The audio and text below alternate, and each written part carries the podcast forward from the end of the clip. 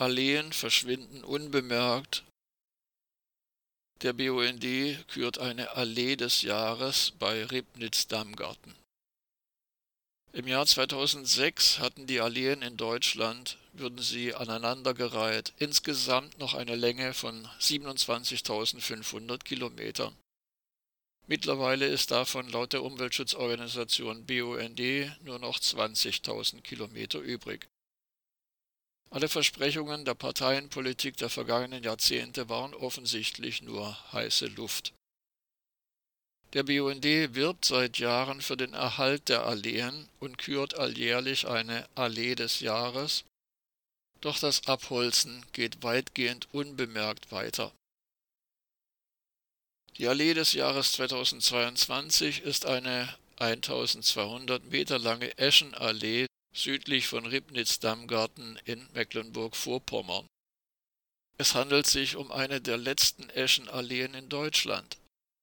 Diese wunderschönen, besonders wertvollen einheimischen Bäume sind durch das Eschentriebsterben stark gefährdet und werden deshalb leider kaum noch angepflanzt.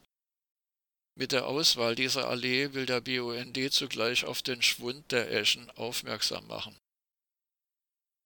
Der BUND erinnert daran, dass solche Alleen in einer weitgehend von der industriellen Landwirtschaft und zunehmendem Flächenfraß durch Neubausiedlungen und Straßenbau geprägten Landschaft für viele seltene Tiere und Pflanzen Lebensraum bietet.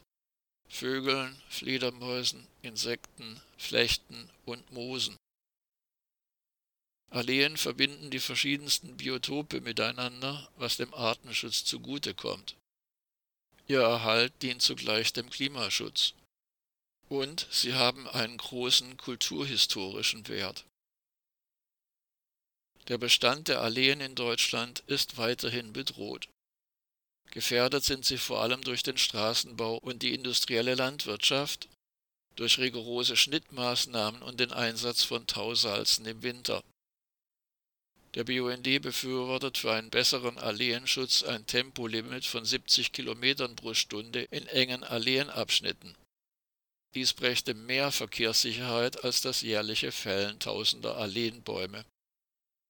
Außerdem müsse der Lkw-Verkehr in gefährdeten Alleen reduziert und im Winter Split oder Kies statt Tausalz verwendet werden